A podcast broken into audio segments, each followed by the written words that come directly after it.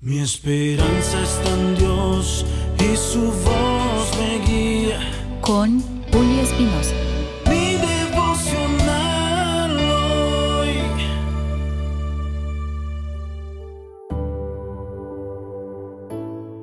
Mi devocional hoy jueves. Acércate a Dios. Allí está todo lo que necesitas.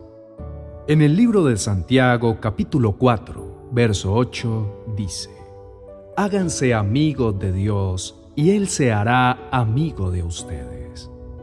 Pecadores, dejen de hacer el mal. Los que quieren amar a Dios, pero también quieren pecar, deben tomar una decisión, o Dios o el mundo de pecado. Te invito a reflexionar en esto.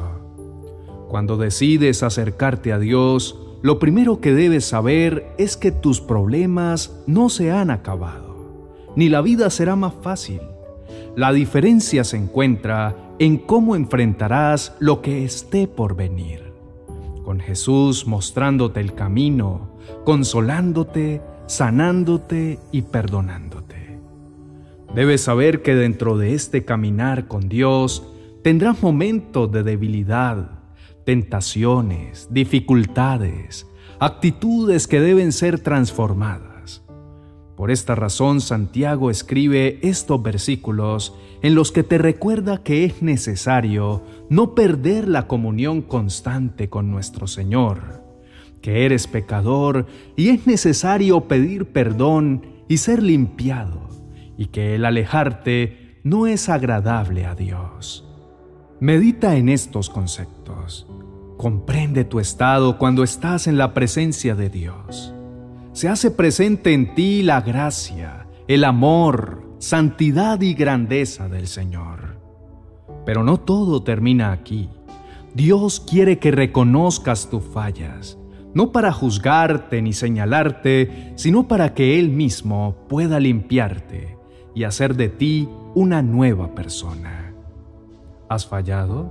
¿Sientes pena de acercarte a Dios? Déjame motivarte para que no te quedes deprimido por reconocer tus pecados. Todo lo contrario, cuando tú llegas a Él con tu corazón y mente humillados, serás libre y finalmente Él te exaltará y te pondrá muy alto. Acércate a Dios. No puedes seguirlo a lo lejos. Dios es un Dios cercano, que le encanta el contacto y no hay forma de encontrar lo que necesitas si vas a kilómetros de Él.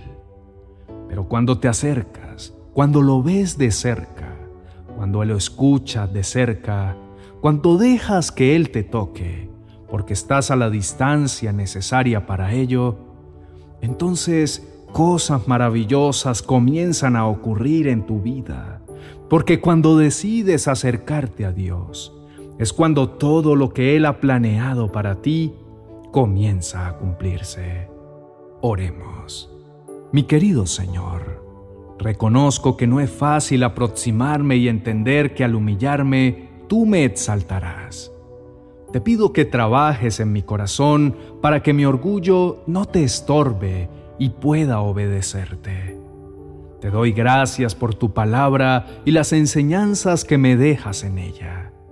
Te pido perdón por mis pecados y por mi falta de acercamiento y comunión contigo. Lo único que anhelo es poder permanecer cerca de ti para siempre.